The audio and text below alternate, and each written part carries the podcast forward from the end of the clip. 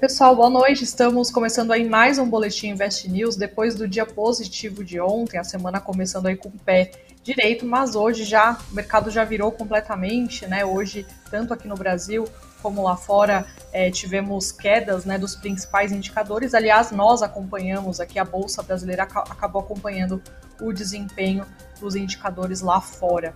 Então a gente vai falar de que forma, né, como é que os investimentos aqui são impactados pelas quedas das bolsas internacionais, tendo como gancho aí o que aconteceu hoje no pregão. E para falar sobre esses e outros assuntos, hoje a gente tem aqui a participação do Edu Pérez, analista da No Invest. Oi, Edu, boa noite.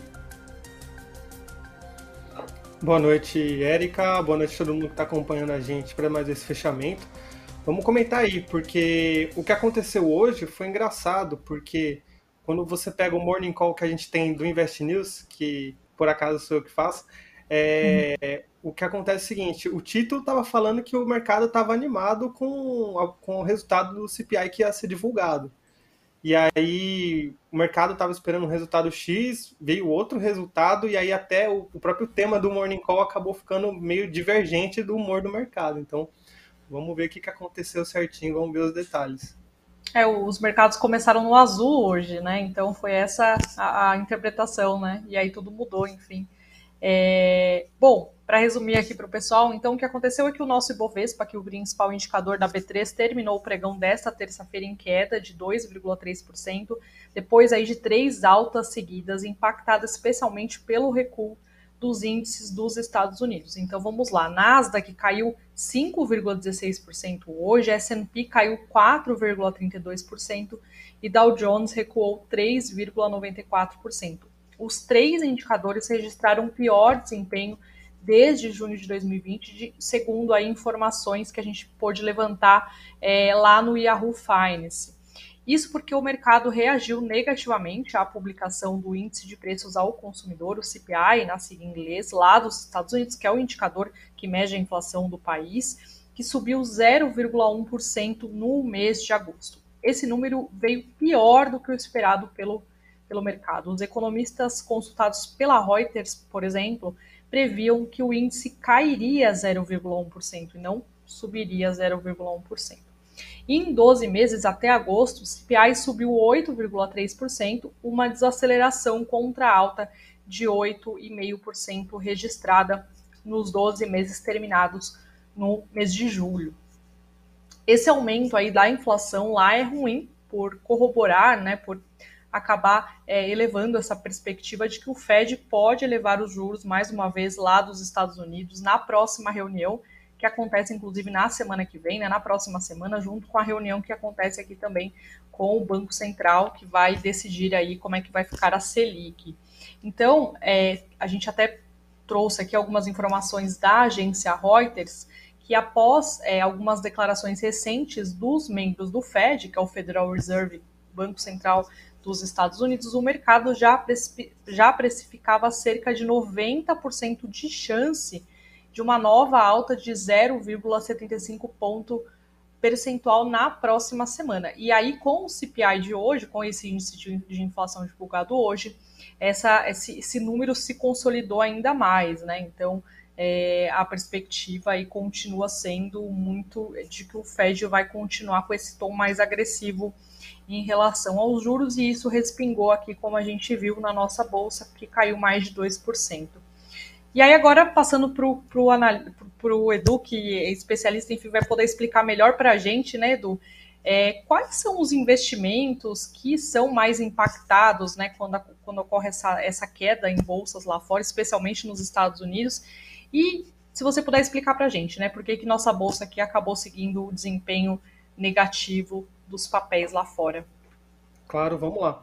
É, primeiro que eu só modificaria um pouco ali a pergunta, Erika, é, não para perguntar por que, que a nossa bolsa reagiu mal à queda da bolsa dos Estados Unidos, as bolsas que eles têm lá, porque na verdade a queda das bolsas nos Estados Unidos foi um sintoma dessa versão alta da inflação que foi divulgada.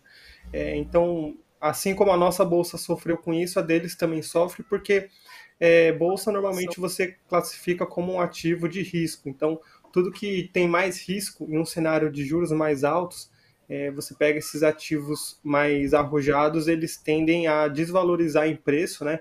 É, porque quando você faz ali o valuation de uma empresa, você faz, você usa uma taxa de desconto para achar o preço que seria considerado justo.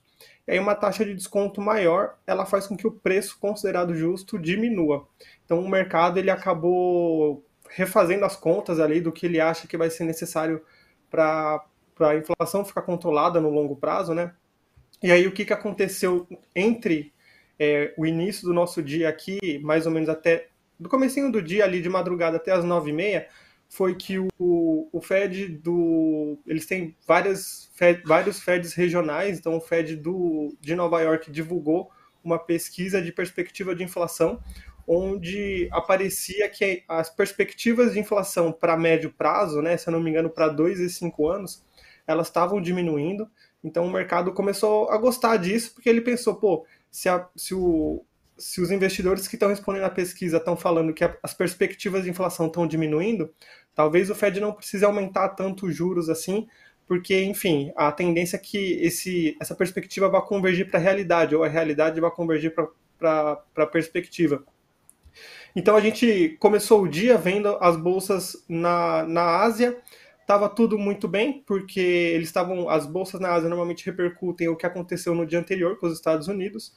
E aí, quando a gente olhava a Europa, mesmo com dados complicados ali da, da zona do euro e do Reino Unido, é, as bolsas ainda estavam num patamar positivo. Então, isso acabava ficando até um pouco estranho, né?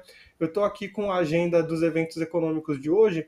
Então, por exemplo, o índice de preços ao consumidor da Alemanha subiu, ele passou de 7,5% em 12 meses em julho para 7,9%, então é, uma, é, uma, é um indicador mais negativo, né?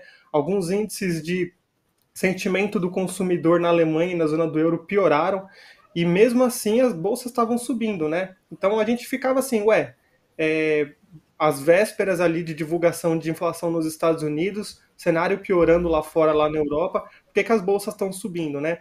E aí aconteceu isso. Teve uma hype muito grande montada ali nessa deflação que seria esperada para os Estados Unidos para essa última divulgação, que acabou não acontecendo. E aí, inclusive, quando a gente olha ali, eu vou compartilhar a tela com a gente, que eu quero mostrar o seguinte: a gente consegue ver através do site é, do, da Bolsa de Mercadorias Futur, da, dos índices futuros de mercadorias de Chicago, você consegue ver qual é a expectativa uh, para alta de juros nos Estados Unidos, né? Então, eu estou com o site aberto aqui e aí eu queria mostrar para vocês é, quando a gente pega as probabilidades para as taxas de juros, né?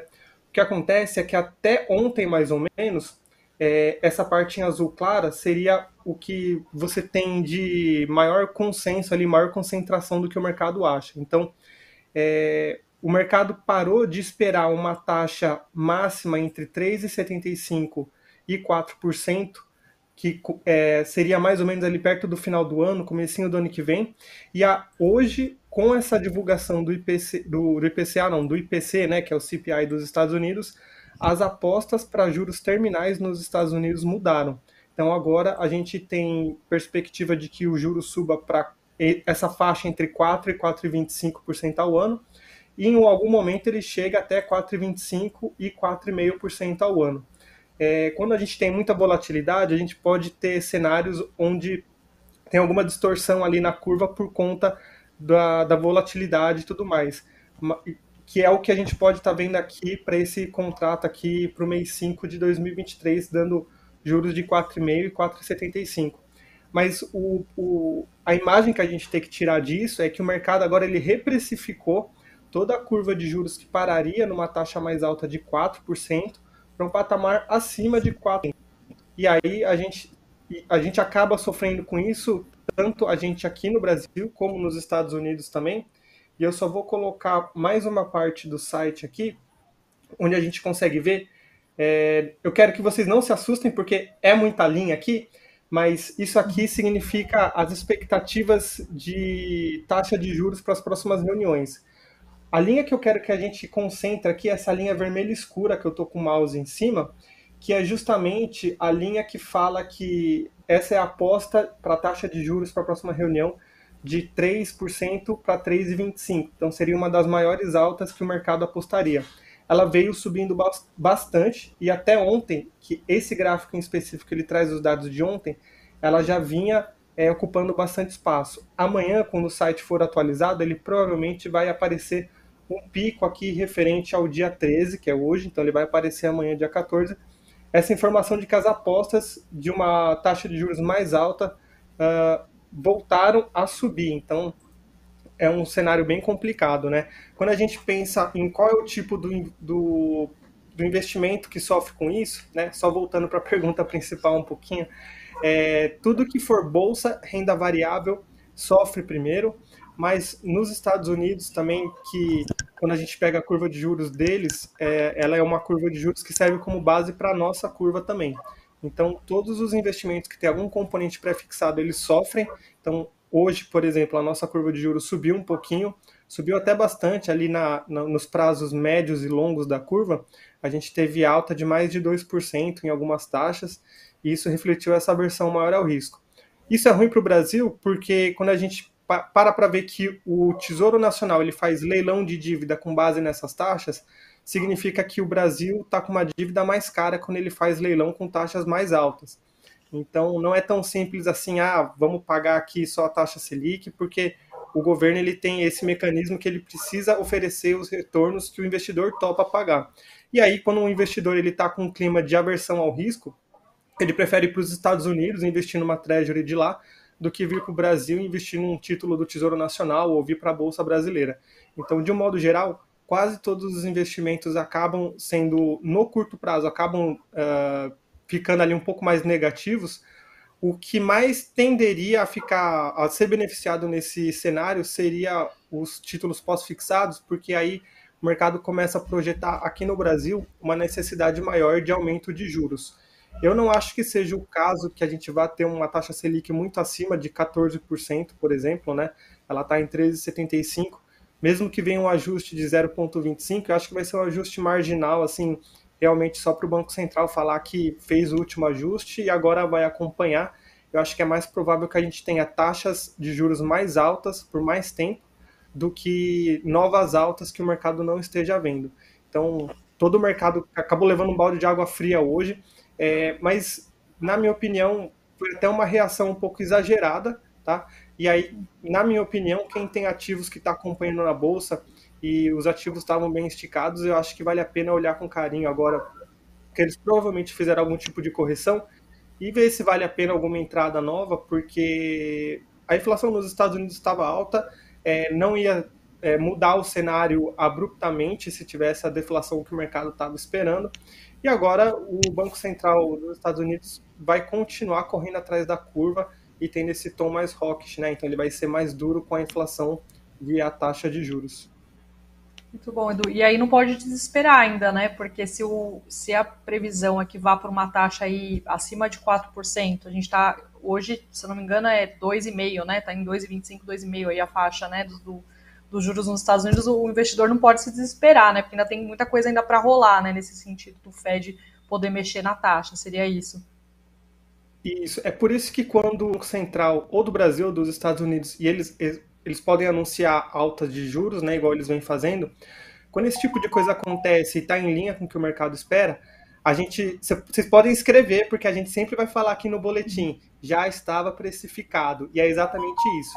O que acontece é que agora uma alta de juros superior a 4%, a, a, a taxa de juros terminal nos Estados Unidos superior a 4%, a gente precificou, né? A gente, os investidores, os agentes do mercado, é, todo mundo precificou hoje a decisão lá na frente. Então vamos supor que lá na virada do ano realmente o Fed chegue a 4,25 e 4,50 de taxa de juros. Quando eles baterem o martelo e divulgarem que a taxa é essa, a gente vai chegar aqui no boletim e falar: é, pois é, você lembra, Érica, lá quando a gente estava falando em setembro disso, que teve aquele dia do CPI, aí a gente vai falar, estava precificado. O problema é quando o mercado precifica novamente novas altas, né? E aí isso acaba impactando bastante o mercado. Mas você tem que ter uma cabeça bem fria ali, né? Renda variável, não tem como você escapar disso, você acaba uma hora ou outra levando um pouco desse tombo que todo mundo acaba levando. É isso aí, Edu. O pessoal está falando aqui dos 115 mil pontos. Daqui a pouquinho o Edu vai mostrar para a gente aí, né, mais informações sobre o Ibovespa. Bom, e antes disso, eu vou passar aqui para algumas notícias movimentaram o mercado hoje, começando pelo Twitter, os acionistas da empresa, da rede social, aprovaram hoje a aquisição da empresa pelo bilionário Elon Musk, o dono da Tesla, por 44 bilhões de dólares, deixando aí o futuro do negócio para uma batalha judicial na qual o empresário tenta deixar a transação, né? Lembrando aí que ele recuou, voltou atrás nesse processo todo, então vamos ver o que, que vai acontecer daqui para frente com essa aquisição do Twitter. Falando um pouquinho sobre o Reino Unido, a taxa de desemprego por lá caiu para 3,6% entre maio e julho, de acordo com o Escritório de Estatísticas Nacionais. Economistas consultados pela Reuters esperavam que elas mantivessem 3,8%. No entanto, a queda não foi um sinal de saúde na economia britânica, de acordo com informações levantadas pela Reuters, que corre o risco de entrar em recessão. Isso porque o número de pessoas empregadas cresceu em 40 mil, menos de um terço do aumento previsto na pesquisa e também da Reuters, então tem, por mais que tenha um crescimento, ele foi muito menos do que o, o previsto pelo mercado.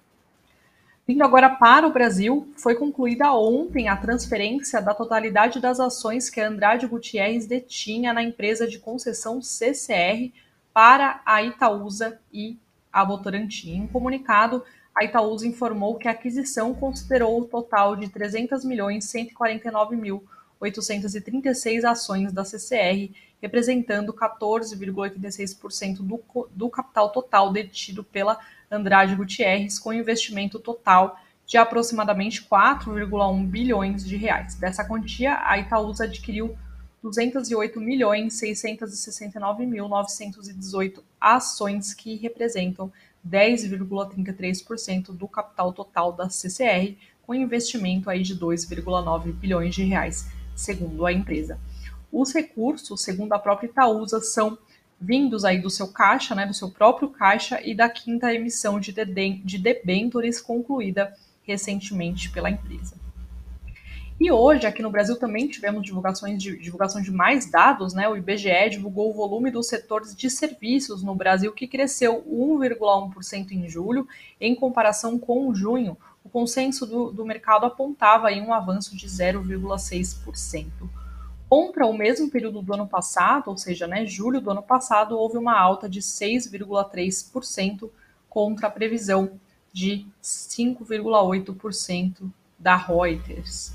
Esse foi o terceiro resultado positivo seguido, foi impulsionado é, especialmente pelo setor de transportes, que acumulou ganho de 3,9% em três meses e foi influenciado principalmente pelos bons resultados de atividades como gestão de portos e terminais e concessionárias de rodovias. A gente separou aqui dois comentários, um deles do Itaú Unibanco. O banco disse que apesar da forte leitura em julho, é provável que o setor de serviços desacelere no segundo semestre de 2022 por conta da diminuição da renda disponível e de uma desaceleração de outros setores e um efeito cada vez menos e um efeito cada vez menor da reabertura da economia, afetando especialmente aí os serviços prestados às famílias.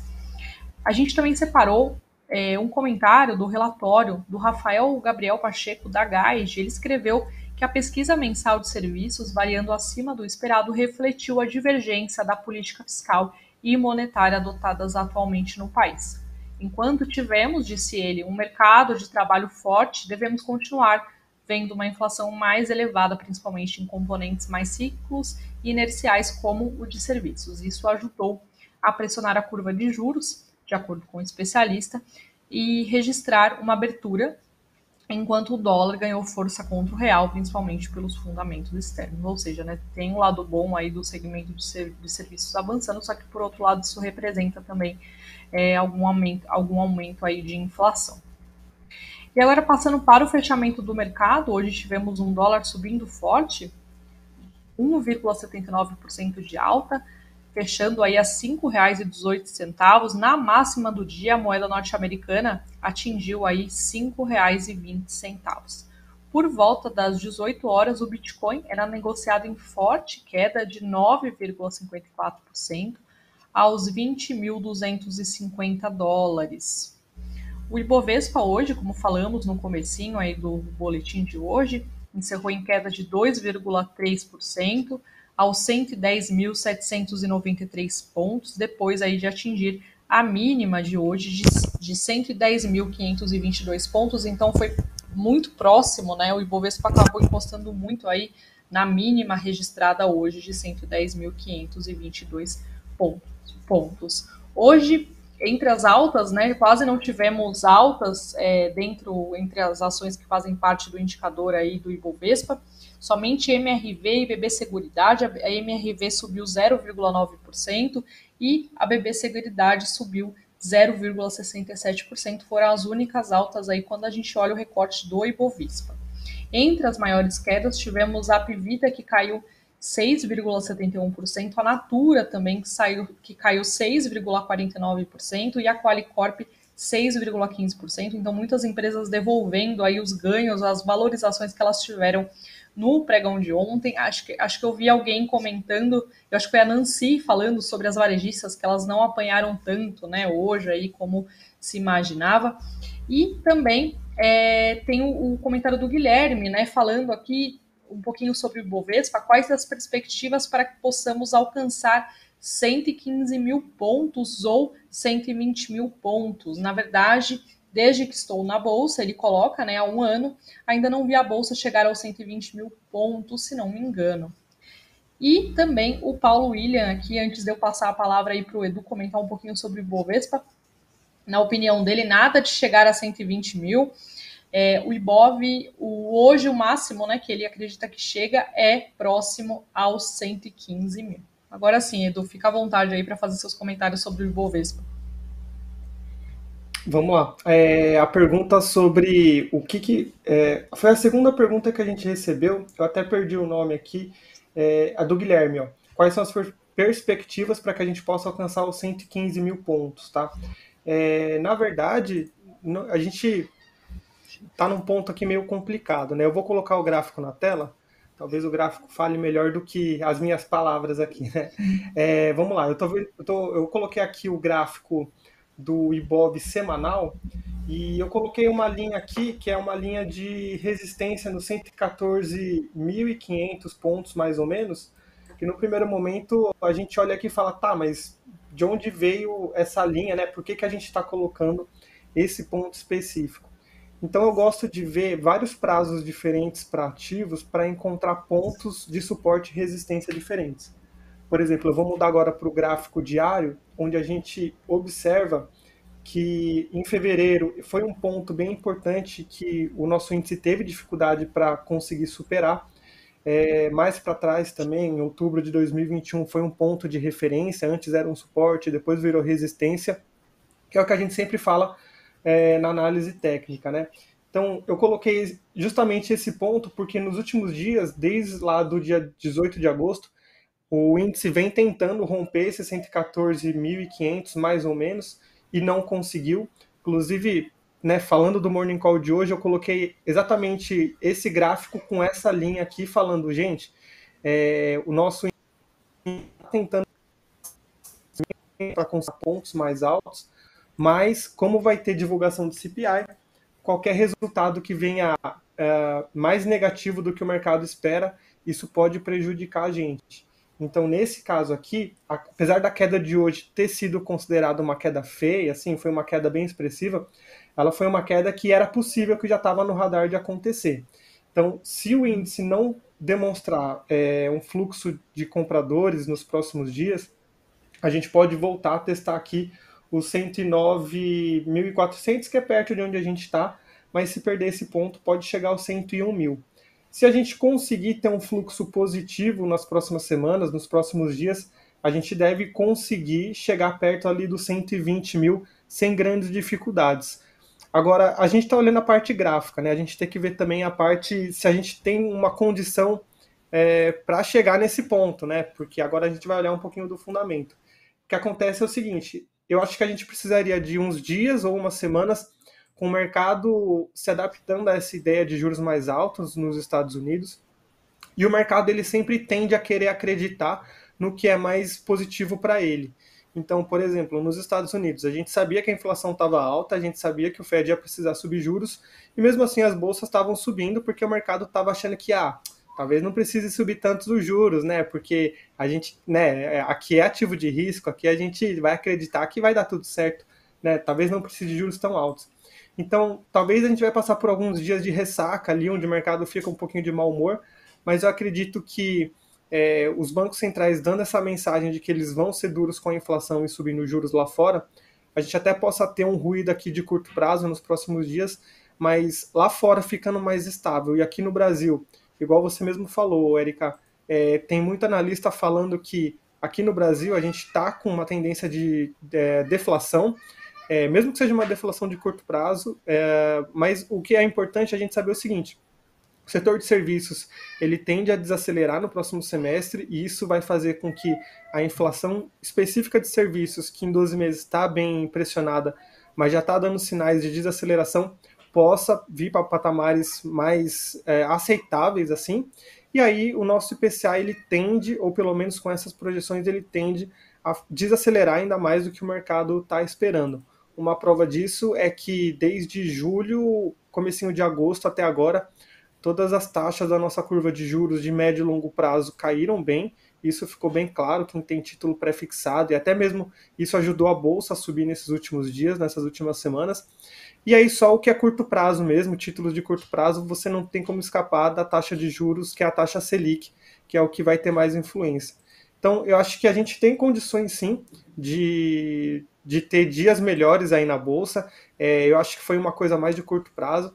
E outra coisa importante que a gente sempre tem que acompanhar é o fluxo de estrangeiro que está entrando na bolsa.